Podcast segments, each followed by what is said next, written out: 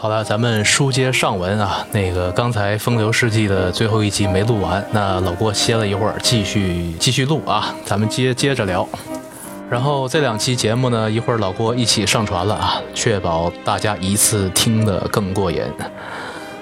好了，咱们上面说了洛可可的特征啊，包括这个蓬巴杜和路易十五的故事，咱们也讲的差不多了。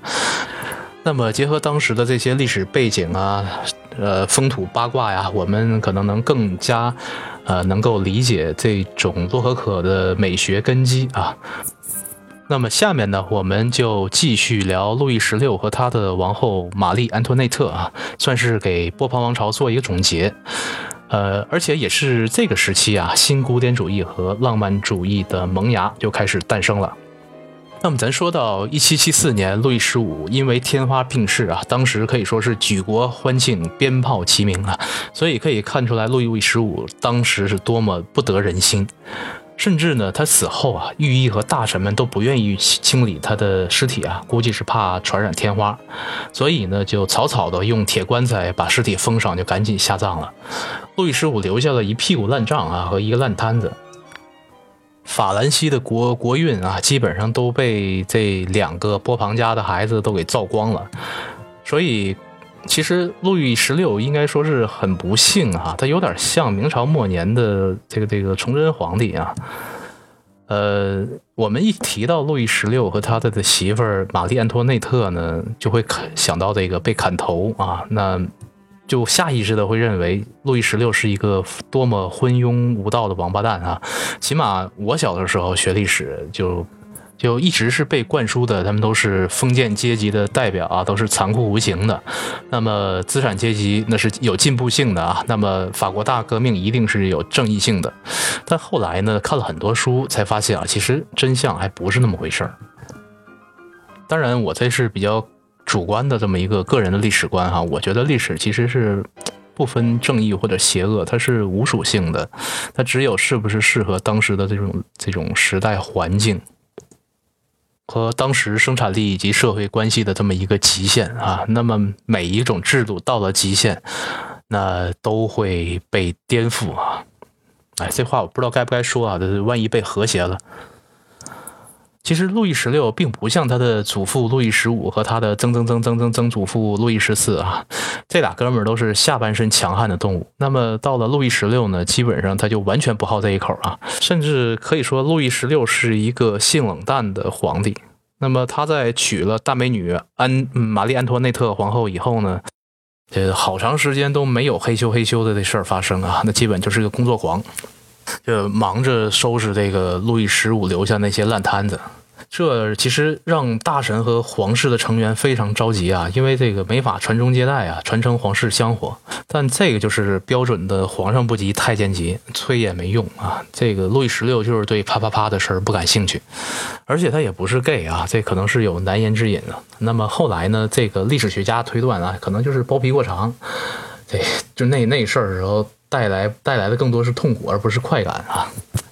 嗯，这一点呢，这欧洲的皇室就不得不说比这犹太人啊，这落后太多了。这犹太人早在四千年前就开始行割礼了，就是为了解决男性的这方面的原因，这个这个这这个事儿。甚至啊，还有一些半官方、半小道的记录，就也就是说。这个宫里的小道消息啊，就说路易十六进入也就两分钟，毫无作为啊，然后自己出来呢，再来一个 happy ending，自给自足啊，这是一个娶了自己右手的男人啊。所以直到路易十六结婚八年以后啊，才生了一个女儿，两个男孩啊，估计是找了男科给治了啊。那么，那咱就是开玩笑，这其实。路易十六在性格上是一个典型的老好人啊，特别善良，并且呢自称仁慈者路易啊。呃，举个例子，当时断头那个铡刀啊都是平的啊，这平的的一个坏处呢就是一刀砍不断啊，有的时候。这个犯人呢，半死不活的当啷个脖子，十分痛苦。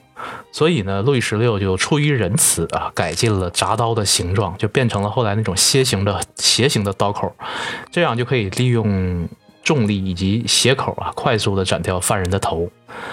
但是比较悲凉的是，最后呢，路易十六自己却成了这个自己断头台下的冤魂啊。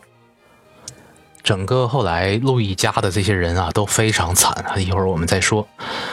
嗯，路易十六其实在政治上的困扰啊，那就是这个他的祖辈们留下的这种烂账、高额的债务、枯竭的国库，还有崩溃的经济啊。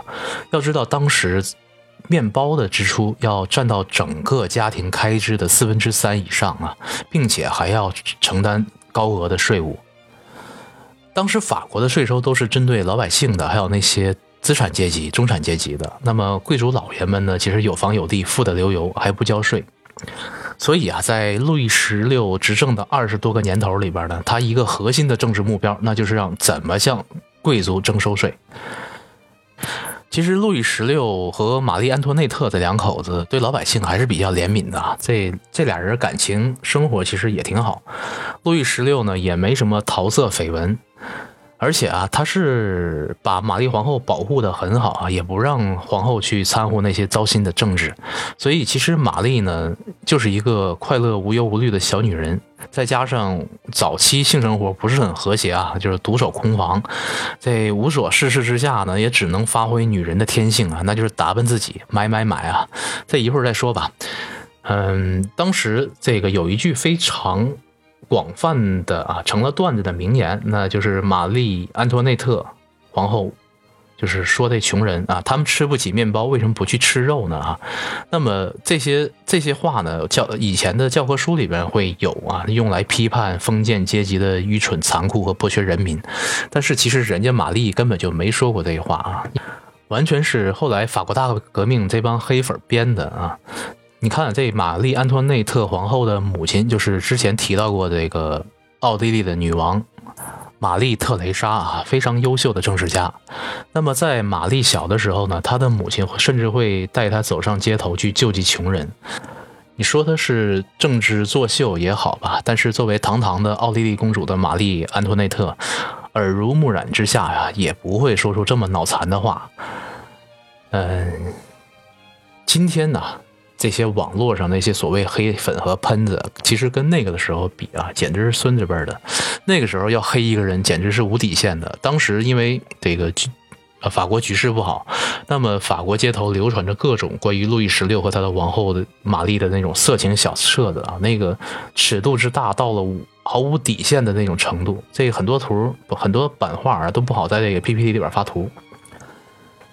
那么，路易十六时期呢，实际上他先先后后任命了三任的财政部长啊，来解决向富人征税的问题，但是啊，都败在他不够坚决的软弱性格上。他的情况就呃，类比中国就特别像城明城主朱棣实行的洗富民的政策啊，就是对这个豪强地主的控制政策。当然，这么类比不一定合适。呃，但是可以给朋友们一个大致的主观印象啊。但是人家明成主朱棣可以说是铁血铁血手腕啊，雷厉风行。呃，为了解决这个问题，还催生出了东厂和锦衣卫的权势啊。那么路易十六的性格就非常软，他呢特别善于听取大臣的意见，所以在他的第一任财政部长罗伯特修杜尔阔的改革进行的如火如荼的时候，当时的路易十六啊，就出于压力也好，就听信了贵族阶层大。臣的的的意见啊，就批评杜尔阔的这个向富人征税啊，尤其向贵族征税的政策实行的太激进，结果就放弃了，并且啊还解雇了他的财政大臣。其实路易十六这性格要搁在这么一个和平盛世啊，没准还是一个能听言纳谏的明君。但是呢，可惜的是，法国后来的经济是越来越糟糕啊，整个帝国摇摇欲坠。呃，一看这情况不行啊，国库没钱。那么路易十四又在日内瓦请来了当时可能是欧洲最富的这么一个首富之一吧，呃，叫内克担任财政部长。这哥们儿是一银行家呀，放今天企业里边就专门负责融资的。他的核心理念啊，就是也是要向富人贵族征收税负，对外呢要开拓像北美啊、西印度群岛这些地儿的这么一些殖民地啊，来增加这个。跨海贸易，正好当时世界的另一头，美国人正在跟英国人斗争啊，搞独立。那么内克和路易十六一看啊，那么搞英国报七年战争之仇的机会来了啊，于是就准备去支持美国独立战争。但是想要支持美国独立战争呢，问题也跟着来了啊！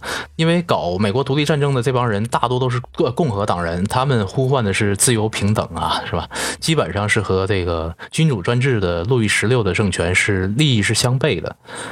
呃，等于说支持美国就相当于支持暴动，但是呢，他们又不愿意错过这么一个打击英国的好机会，所以再三权衡之下呀，那法国人就开始秘密的。经济支持美国，但是法国人自己也没钱，那怎么办？他的财政大臣这个内克啊，那就开始向日内瓦的这些银行家紧急发动了这个贷款。这其实是非常高风险的政治投资啊。那最后美国人打赢了独立战争，后来本杰明·富兰克林还作为一个时代偶像到法国进行访问啊，那法国也极其隆重的去接待了他。任由他在宫廷里边宣扬那种自由平等的理念，其实想想这事儿非常拧巴哈，就好像在北朝鲜当着金三胖的面高呼资本主义万岁一样。嗯，本来法国人支持美国独立战争是想着美国独立以后呢，可以拥有这种优先的贸易权，但是鸡贼的美国人啊，最后背信弃义，没有兑现承诺，他们更宁愿是与之前的敌人英国人做交易，所以。到最后，法国人支付了极为高昂的战争贷战争贷款，却没有在美国独立这件事上得到任何实际的好处。美国人可以说是狠狠地坑了法国人一把。所以政治中真的是只有永远的利益，没有永恒的敌人啊！但是呢，这相当于压垮了路易十六的最后一根救命稻草。国内也是声讨声一片啊，在宫中流言四起。美国的这事儿办砸了，那么国内的威望啊，自然是一落千丈。那么。呃，内克发起的这次向贵族征税的计划呢，就又被打压啊，又被打压下去了。最后，路易十六啊，再一次是迫于贵族的压力认怂啊，又半途而废了，而且啊，还解雇了这个日内瓦的首富内特。那么，路易十六最后一任的财政部长叫加隆啊，他最开始就提出了一个非常奇特的理念，如那就是如果你想变有钱，你就要先花更多的钱。于是他鼓励国王刺激消费啊。加隆的理念呢，就是你想借钱，首先要假装不缺钱啊。这个和今天很多市场操盘手的这种心态理念特别像啊，就有一种投机思维。呃，再三考虑之下呀，这个善于听取劝谏的路易十六呢，就再次选择相信了他的财政大臣。但是啊，在那么一个食物消费占比啊，面包消费占比占整个家庭支出百分之七十五以上的经济环境来讲，这个政策啊，基本上就是作死。呃，实行了一段时间啊，这个不但没有刺激经济，反而造成了法国宫廷奢靡无度的恶劣形象，让法国处在了暴动和崩溃的边缘。最终，路易十六再次解雇了加隆啊。那么可以说，路易十六三次的大的改革都以失败而告终。到了1787年，他做了最后一种尝试，他召集了贵族、教宗还有资产阶级的代表。搞了一次全阶级的会议，试图通过投票的方式立法向贵族征收税赋，但实际上这个会议中啊，贵族和教宗的投票权重远比资产阶级高得多，所以到最后谈判陷入了僵局。就在这种焦灼的僵持的局势里边呢，路易十六和玛丽的这个皇太子还得病去世了，所以路易十六在痛失亲人、进退两难的处境中啊，再一次崩溃啊。又认怂了，他的立场就反而就转向向贵族来求救啊。那么，并且当这个资产阶级代表请求觐见路易十六的时候呢，他选择了拒绝。这就迫使了当时代表着百分之八十公民的资产阶级宣布这个国民议会的成立啊。这个可以说是成立了欧洲第一个使用美国的民主原则为基础掌权的这么一个国家。这当年本杰明·富兰克林来法国忽悠的那一套东西啊，没成想，这个变成了事实。这路易十六是拿石头砸了自己的脚。民主议会的一个最大的要求，那就是要求国王。订立宪法啊，但是呢，国王拒绝了，这就导致了国内非常紧张的局势。呃，路易十六不得不集结军队用于防守，但是呢，内战的恐慌啊，又导致了法国粮食价格大涨价。原本你想想，食物的价格就占到整个家庭支出百分之七十五以上，那么这时候是粮食再涨价，真的让法国老百姓没法活了。于是就引发了法国大革命，攻占巴士底狱。其实这个时候，路易十六并不是没有翻盘的机会啊，但是他的善良再次，这个这个，让他做出了错误的决定啊。这个搁小说里边绝对就是圣母婊那种形象。路易十六坚决是不肯向民众开战，镇压公民啊，于是就导致在攻陷巴士底狱三个月以后呢，这帮暴民就攻陷凡尔赛宫。路易十六一家啊，带着妻儿老小，一众贵族不就投降了。在成为俘虏几年后啊，一七九三年，路易十六一家还有数不清的这些贵族就被斩首处决，波旁王朝从此落幕了。呃，虽然后来还有一个短暂的复辟时机啊，这个我们这儿就不多讲了。我个人感觉，路易十六纯是死于善良与懦弱啊，这不由得让人想起欧洲的一句谚语，叫“地狱的道路是由善良的愿望铺成的”。好了，咱们花了点时间把路易十六时期的事儿啊，咱们大概的捋了一捋，换个角度去看的，真的是，哎，挺有感慨的。其实以我个人非常主观的角度啊，其实我真的觉得法国大革命的这个正义性啊，真的是值得质疑。路易十六一家人最后的结局都非常惨，短短的十几年啊，可以说是暴徒的狂欢，都不能说是血腥杀戮了啊，那简直就是屠杀。包括攻占巴士底底狱这一伟大事件啊，伟大是带引号的。呃，其实真相是非常滑稽可笑的。这个一七八九年七月十四号啊，这个一帮群众啊，暴民大呼小叫的就冲入了巴士底狱，但是呢，没想到啊，里边没找到传说中的政治犯啊，也没有遭遇那些残暴的狱卒和这个这个官兵，整个监狱一共只有八个人啊，而且这八个人里边还包括监狱长。而且这个监狱长啊，毫无官僚的架子，正在伺候这个精神病患者，正帮病人擦口水的时候啊，这一看这帮人大呼小叫冲了进来，然后这监狱长还呵斥他们啊，就别大声喧哗，以免吓到病患。这帮暴民啊，革命者这一看，这不能白来啊，然后就开始对这个监狱长群殴啊，这不小心的监狱长就撞到一个厨子身上。而这厨子呢，本来就是闲的没事干，看了跟着进来看热闹的，完全没有心理准备。这个时候呢，有人就提议要处死这位监狱长。你说这倒霉催的啊，一公务员招谁惹谁了啊？并且呢，就就由这个厨子来行刑。这最后没办法，这厨子在大家的鼓励下呀，也相信了这样的行为那就是爱国和革命的。然后呢，就把这个监狱长啊给斩首了。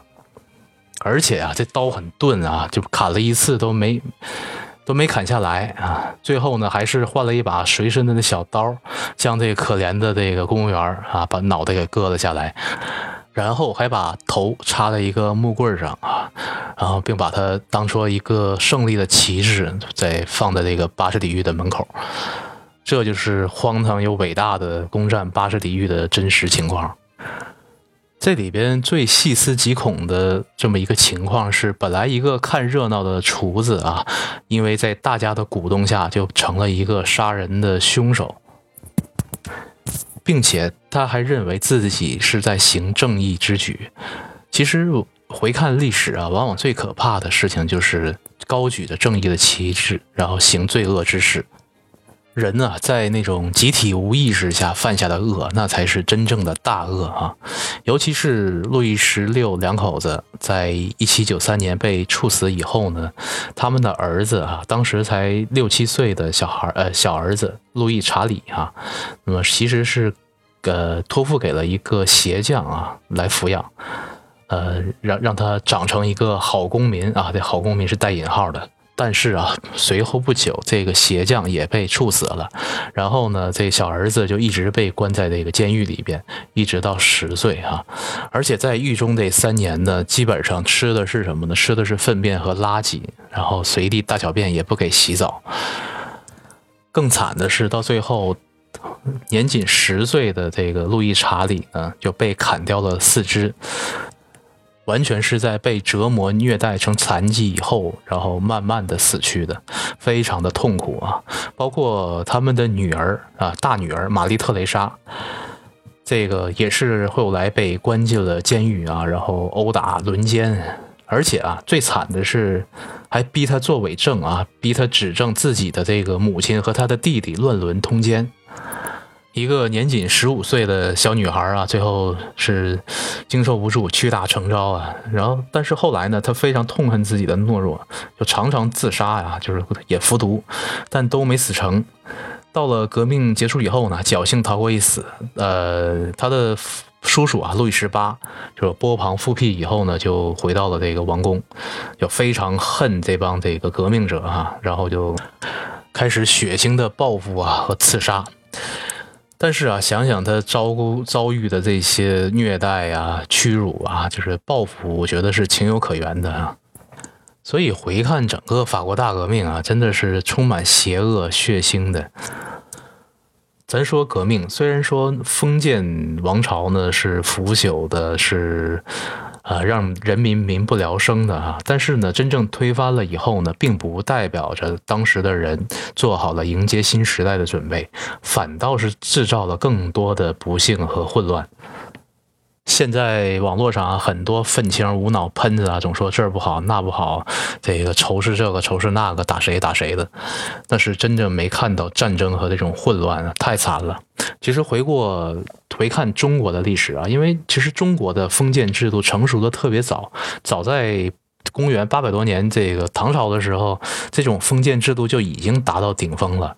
但是随之而来的问题，就是一个制度的顶峰，它配适应的这种生产力和能养活的人口就那么多。所以回过头来看中国的史书啊，这个数据是非常残酷的。每一次的改朝换代，中国至少都要死百分之三十到五十的人。我之前看了一本书，叫做《人人性中的善良天使》啊，里边就给出了一个非常，呃惊人的数据啊，就是人类历史上因为战争和暴力行为啊，死亡人数最多的啊，排在前十二的的这个。事件中有七个是发生在中国古代和近现代的，为什么？因为中国地大物博啊，这封建体制的成熟的早，农业文明养活的人也多，所以死人死的也多。排在第一位的是发生在唐代的安史之乱啊，当时是死了三千多万人。那么折算到十九二十世纪五十年代，也就是二战结束前后的人口比例呢，相当于是死了四亿两千九百万人。占整个人口比例的百分之五十还多哈，啊，这跑题了哈。这个反正呢，对我个人而言啊，在后来了解了这个法国大革命时期的这段历史和事件和这种残酷性以后呢，我个人就开始变得比较反感这段时间的这个艺术作品啊。就其中一个代表人物就是雅克·路易·大卫。最开始的时候，其实我还是很喜欢他的东西的，因为他这个画确实画得好。而且他有一个牛逼的地方呢，就是 可以把一个人的形象神化哈，就能感到那种神性。但是后来呢，越看啊，越能感受到这种神性呢，就越觉得不寒而栗啊。其实雅克·路易·大卫这人啊，这个咱们插一嘴啊，就是雅克·路易·大卫这人，你想想，最开始是啊伺候和谄媚这个这个贵族阶层的啊，为国王这些贵妇们画画，成天是混迹于沙龙。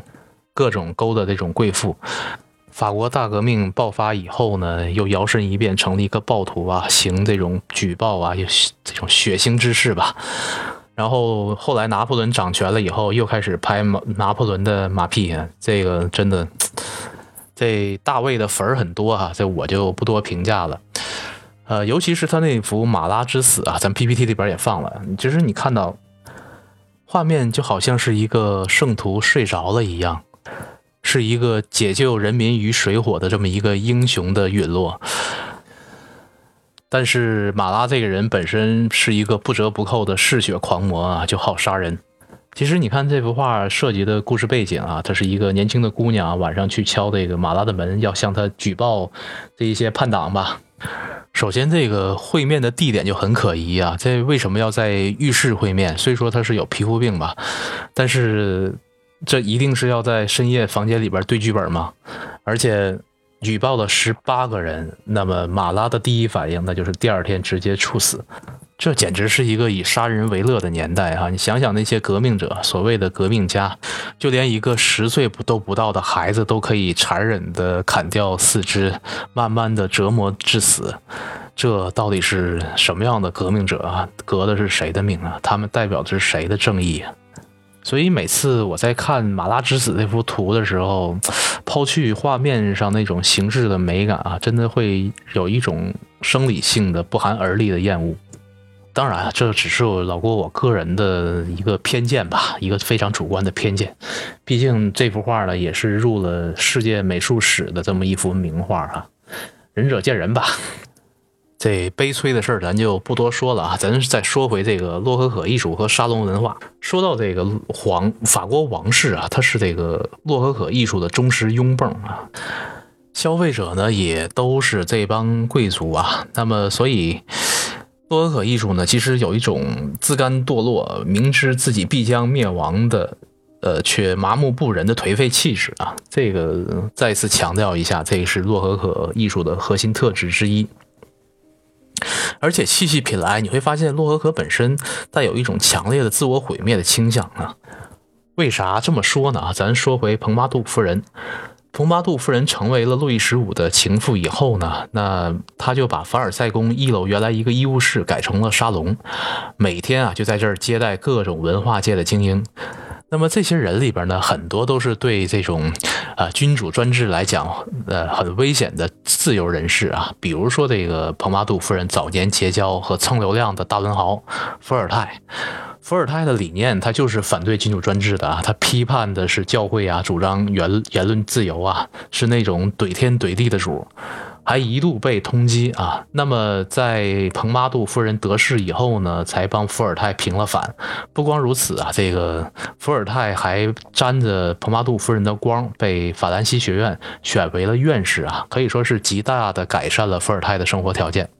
从此以后呢，伏尔泰变成了蓬巴杜夫人以及各个名流贵妇沙龙的坐常坐之宾啊。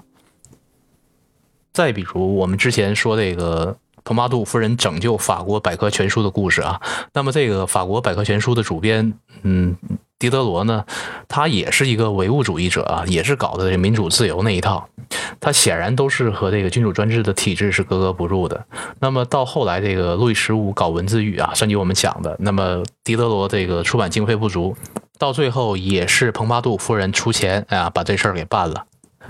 所以狄德罗也是沾了蓬巴杜的好啊，也是沾了沙龙的光。虽然说这个狄德罗是耿直 boy 啊，后来这个因为他看不惯这帮贵妇们穿的太暴露，而且太太奢华，还专门出书来批判这个事儿。但是总体来说呢，他其实也是依附于这个洛可可时期的沙龙文化。那么更典型的，那就是咱们中学课本里边。这提到了卢梭了啊，就写了《社会契约论》，开创了所谓浪漫主义文学流派的思想家卢梭。那这哥们儿更是在各个派对沙龙中沙龙中这个如鱼得水啊，他是这个 N 多风骚贵妇的闺房密友。所以咱们回头看看这些这个所谓法国启蒙运动的这些大师们啊，其实都是混派对、混沙龙的。就是非常搞笑和讽刺的是，就是这些代表着这个。贵族阶层的沙龙文化却催生出了让贵族阶层这个毁灭的思想种子，而且啊，就赤裸裸、明晃晃的在国王的眼皮底下。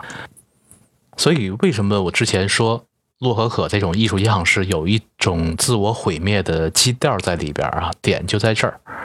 然后我们再回过头来，结合那个时候的这么一个社会风气来看啊，你说这帮人为什么要去混沙龙、混派对啊？其实就是一帮贵族吃饱了没事干，找个地方吐槽、吹牛逼和约炮嘛，求的无非就是名望、权贵和下半身的快感。那为了在沙龙里边混的不跌份子、刷存在感啊，那总得抛出点什么犀利的言论啊，对吧？来点话题什么的。低端局呢，那就是各种黄段子、八卦、绯闻。那么高端局呢？那可能就得涉及到一些什么人文思想啊、文学、音乐了，对吧？当然还有各种艺术啊、时尚。所以啊，不管承不承认，很多影响颇大的这些哲学思想思潮，其实都是沙龙里边吹牛逼的产物。很多人的一些言论啊，并不是为了改变世界，而是为了在这些风骚贵妇面前去刷存在感、抓眼球、获取约炮的资本，或者是在同性之间去炫耀攀比。那个时候的男人身子骨普遍都不太行啊，所以只能用自己的所谓的学识、思想、风度来展示所谓的知性时尚啊。很多华而不实的论调就好像是公孔雀的羽毛一样。包括这几个启蒙运动的大师，伏尔泰后来是依靠着蓬巴杜啊，在这个法国混得风生水起，后来是又到了普鲁士啊，也是依附于普鲁士的宫廷。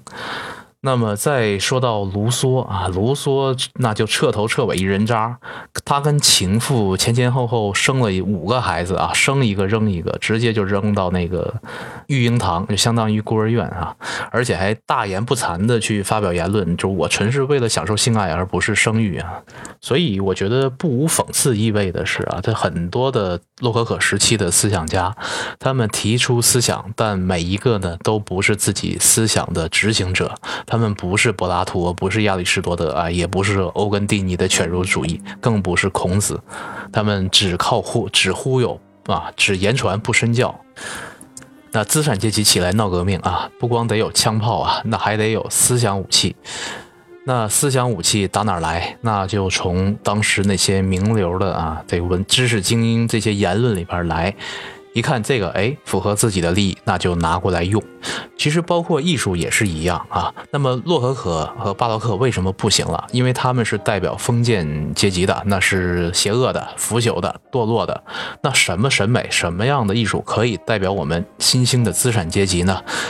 那就回过头来看文艺复兴，看古罗马、古希腊的那一套，那些代表着思想进步和自由的那一些艺术，于是呢，又重新复兴了新古典主义啊，这就是艺术形式的来回更迭。那么，包括时尚，其实其实也是一样的哈。你看，在服装上，路易十六的后期也开始出现了这个新古典主义的趋势啊，也是一个新兴的这么一个阶级，需要找到自己的一个时尚品味的定位。所以，一些进步的小姐姐们就重新塑造了一个时尚的那么一个标准。以往贵妇身上穿的那些繁复的罗布啊、礼服啊，那都过时了。真正时髦的啊，那个时候最先锋、最时髦的就是用丝绸和纱做的那种类似于希腊式的袍服，非常薄啊，几乎是透明的，而且重量不要超过二百五十克啊，整个穿在身上的衣服不会超过二百五十克，半斤不到。这在一段时间里边成为了一种新潮。大英帝国成了海上霸主以后啊，又从中东、呃印度这边带了啊日本带来了很多东方文化的东西，然后又刮起了一种东方时尚风。所以你看这些，不论是绘画还是时尚还是穿衣。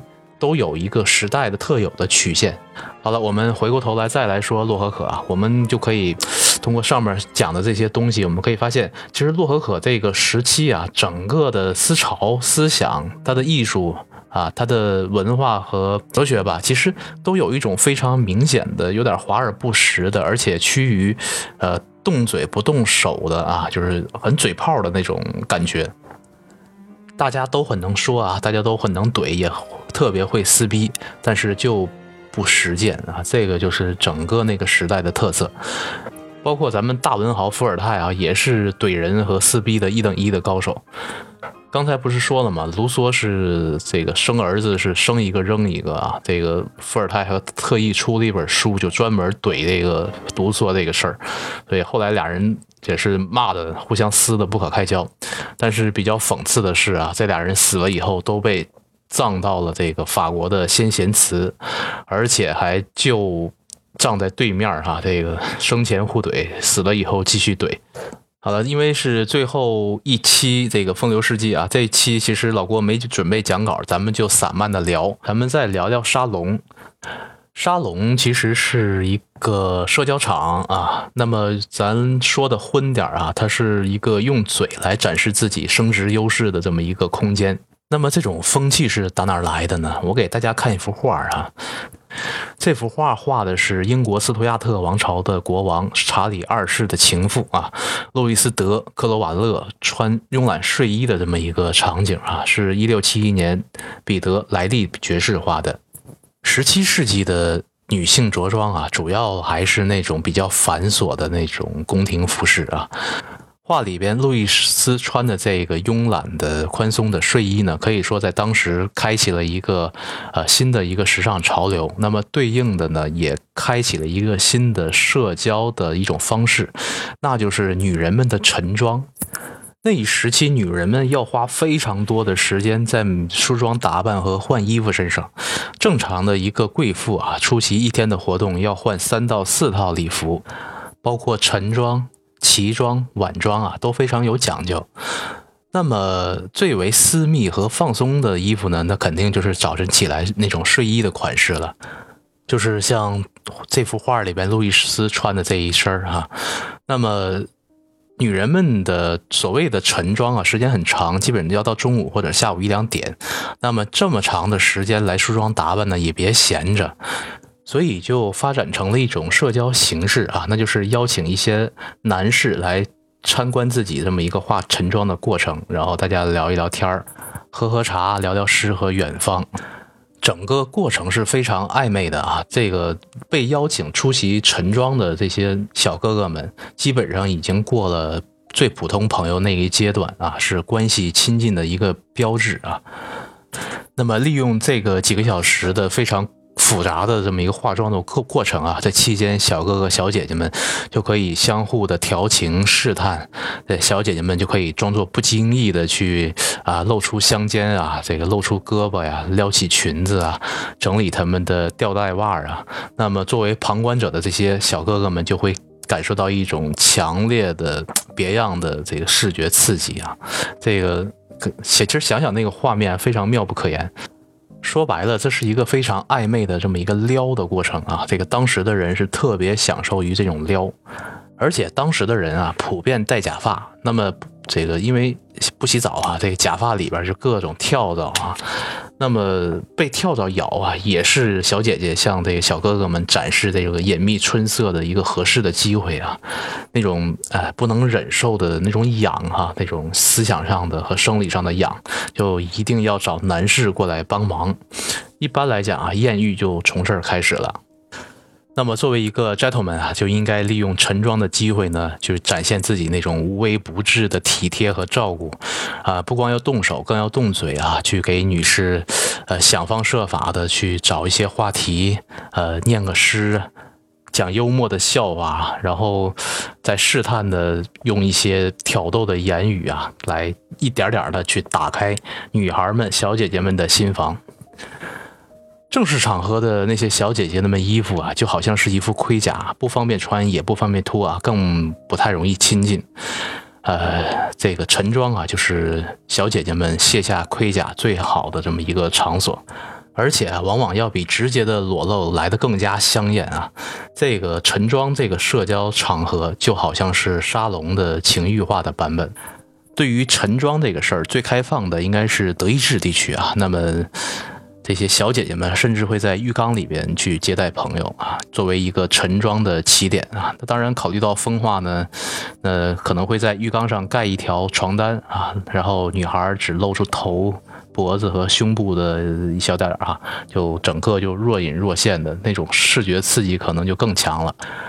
总之吧，这个风流世纪的这些男男女女嘛，别看身体不太行，但是呢，确实很会玩儿啊。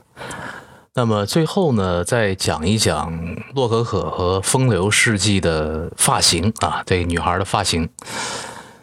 这个在路易十六时代以后呢，就是因为这个安托内特皇后的个人癖好啊，这玛丽皇后特别喜欢做头，基本上每一周呢都会邀请什么托尼老师啊、凯文老师啊来做一个做个发型，然后定期推这种网红爆款哈。那么当时的。巴黎有一本时尚杂志，叫做《时装信使》啊。那仅这一本杂志，每一年刊登的这个发型的样式就多达三千多种，让这个巴黎的这些贵妇们争先效仿啊。因为那个时候女人的衣服啊都特别宽，后摆也特别长。所以往往会需要很高的那种头发来平衡视觉效果。啊，当然，更多的这个还是出于小姐姐们的显摆和作哈。呃，小姐姐们各种推出新款啊，而且越来越高，越来越夸张。那么是路易十四时期那种方当师夫人啊那种发饰呢，到了路易十六时期啊，几乎可以达到一点三米的高度，而且还会在头发上做各式各样的造型，比如说会做成船的形状，做成风车的形状，啊，做成鸟窝的形状，做成磨盘的形状。为了达到理想的效果呢，这些凯文老师们可以说是用料十足啊。要做一个发型，可能得需要两斤的发蜡、三斤的粉，呃，一瓶香水，然后上千个、上千朵这个小花瓣，什么几百个发簪，各式各样、五颜六色的羽毛和缎带啊。总之，当时做一个头，这脑袋估计得几十斤重啊，还不能乱晃。因为这个太复杂，所以这些小姐姐们就没法经常洗头啊。这跳蚤、狮狮子就成了常客，就只能靠这个不停的喷香水啊。所以当时离个几十米啊都能闻到。这些奇奇怪怪的时尚呢，后来很快就传遍整个欧洲啊。那在英国不知道是关注了什么奇怪的公众号呢，就学的就走了样。而且英国那个时候啊，乔治时代的男男人们啊，都是时尚的急先锋。做头这个事儿啊，比女人有更大的热情啊。在这儿有一幅本画特别有意思啊，就是。就是讽刺这个英国的老子啊，送儿子出国留学啊，就是从法国回来以后，我就看这发型就变成这样了啊。然后这老子就骂街啊，这他妈还是我儿子吗？呃，好了，咱们该讲的其实也差不多了，以后再想起来咱随时再补充吧。那么洛可可时期呢，咱们大致就讲这些。呃，我觉得虽然画看的不是特别多哈，也没有特别去深刻的分析某一幅画，但是这个充满情色又充满忧伤的时代啊，这里边的形形色色、方方面面，嗯，多少呢也都涉及了一些。那么听完这些呢，应该会给大家在观赏洛可可艺术有一些别样的体会吧。呃，再不济，最起码呢，也能通过一些历史的片段来体会到哈这种洛可可形式的创作的动机吧。好了，咱们用了几期的时间，把风流世纪啊、波旁王朝这么一个有趣的历史节点啊，做了一个大致的梳理。时间不会停止，风流仍在继续。继续谱写一段段八卦，一个个故事，还有一幅幅美丽的艺术作品。老郭其实个人呢，也在录制这个节目的过程中啊，在找资料、看书的这么一个学习中啊，也是乐在其中啊。是真没想到，其实白活这个事儿啊，其实还真挺让人上瘾的。所以咱以后继续聊，继续白活，咱们下期不见不散，拜拜喽。